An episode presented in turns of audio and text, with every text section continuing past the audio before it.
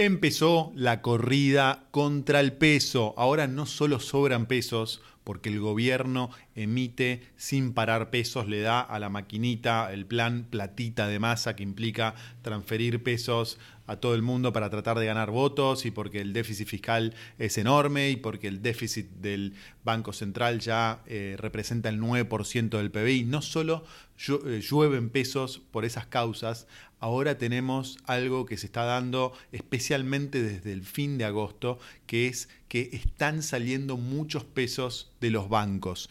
¿Qué pasó? Te voy a mostrar el siguiente gráfico que preparó el economista Salvador Vitelli que muestra los depósitos a plazos fijos privados. Hay billones de pesos que están saliendo de los bancos, como puedes ver en el gráfico.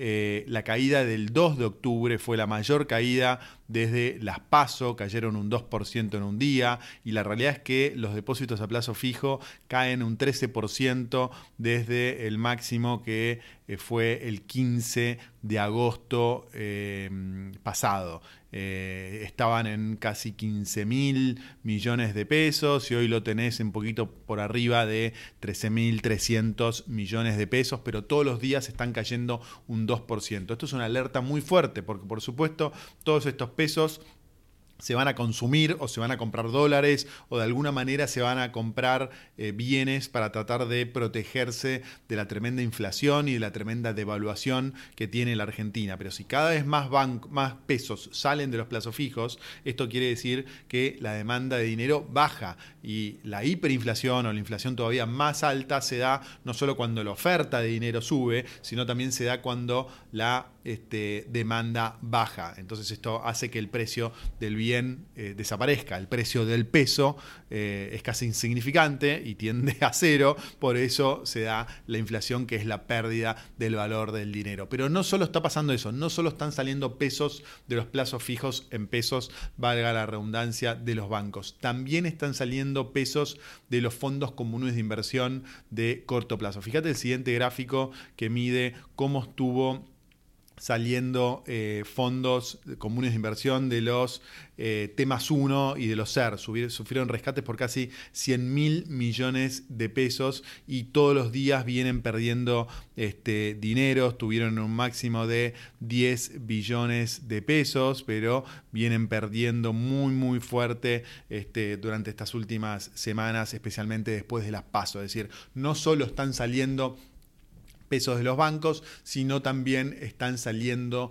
pesos de los fondos comunes de inversión de money market, es decir, de corto plazo. Los más conocidos son los de Mercado Libre, los de Wallah, la billetera Wallah, pero todos los bancos, Banco Galicia tiene fondos de money market, bueno, están saliendo muchos pesos de esos fondos de money market y vayas, a ver a dónde van esos pesos. Seguramente, van a comprar bienes, este, pero también van a, pueden ir a comprar acciones, pueden ir a comprar dólares, con todo con liquidación, MEP, hay diferentes formas que la gente está eh, protegiéndose. Pero lo complicado es que a medida que se acerca la fecha de la, elección y a medida que Massa se va quedando sin elementos para tratar de eh, bancar esta corrida, la situación se va a ir profundizando. Y cuando esto ocurre, no se sabe cómo puede terminar. Te voy a mostrar este gráfico que muestra las expectativas de devaluación eh, que están implícitas en el dólar futuro. Y la realidad que este gráfico está mostrando que se espera una devaluación del 43% en eh, diciembre de este año.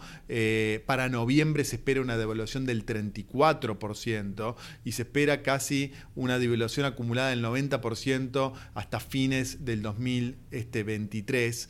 Esto está provocando que la, la brecha con el tipo de cambio oficial sea del 160%, es decir, el gobierno está entrando en un terreno bastante difícil de manejar, bastante difícil de, detener, que es que la confianza se está yendo, se está directamente eh, esfumando y esta situación eh, es muy complicada que se pueda detener durante las próximas semanas. Faltan poquitas semanas para las elecciones del 22 de octubre y eh, si Massa pierde, eh, puede haber una ausencia de poder ahí bastante, bastante importante. Así que creo que hay que estar muy atentos para lo que viene, eh, lo, que, lo que nos espera de los próximos meses. ¿Cómo podemos protegernos ante este escenario de corrida contra el peso? Bueno, sin duda, un poco lo comentamos hasta ahora, pero yo creo que hay tres, cuatro alternativas que tenemos a disposición. La primera es comprar bienes. Todos los bienes que. Miren, uno de los bienes más baratos de la economía es la nafta.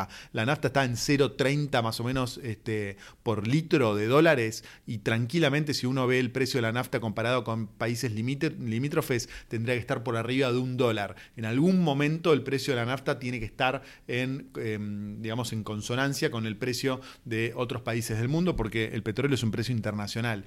Pasa que es difícil almacenar nafta, ¿no? Yo sé que algunos campos tienen cisternas, tanques para poder almacenar nafta o combustible.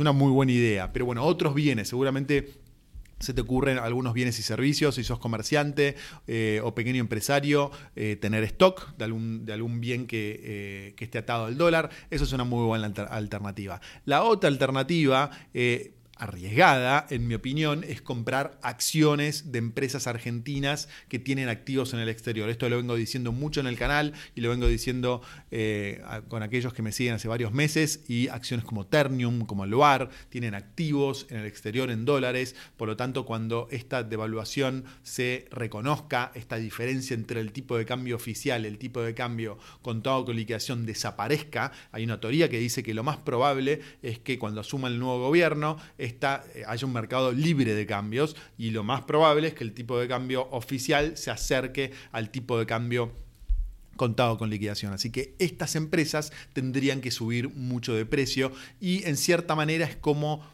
es como, como dolarizarse, perdón, como convertir los pesos a dólares en cierta manera, de una forma indirecta, a tipo de cambio oficial. ¿Por qué? Porque muchas de estas empresas tienen sus balances valuados en pesos los activos que están en dólares están valuados a tipo de cambio oficial. Repito, muchas de estas empresas tienen en sus balances sus activos en dólares valuados a tipo de cambio oficial. Por lo tanto, si esto se da, que le acabo de decir, que el tipo de cambio oficial va a converger con el tipo de cambio contado con indicación al nuevo gobierno, va a haber un incremento en el valor del balance en pesos en, en Argentina muy, muy importante y de esa forma en algún momento el precio de esa acción va a tener que seguir este incremento. Así que es una muy buena alternativa arriesgada. Para aquellos que no son tan arriesgados, obligaciones negociables en dólares es una mejor alternativa, mucho menos volátil.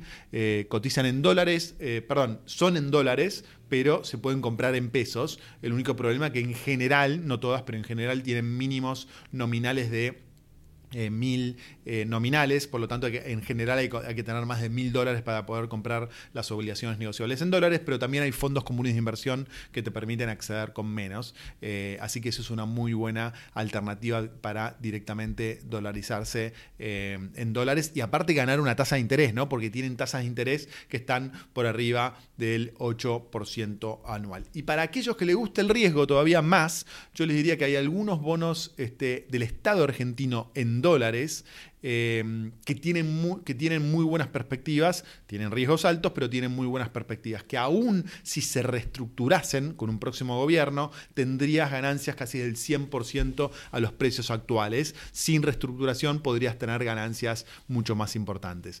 Pero todo esto, tanto las acciones como los bonos del Estado argentino, es para inversores muy arriesgados, porque los próximos meses lo que queda hasta las elecciones y lo que queda de las elecciones hasta que tengamos un ganador, hasta que asuma el nuevo gobierno, vamos a tener un montón de volatilidad. Como le dije al principio del video, esto es una olla a presión que puede explotar en, cualquier momento.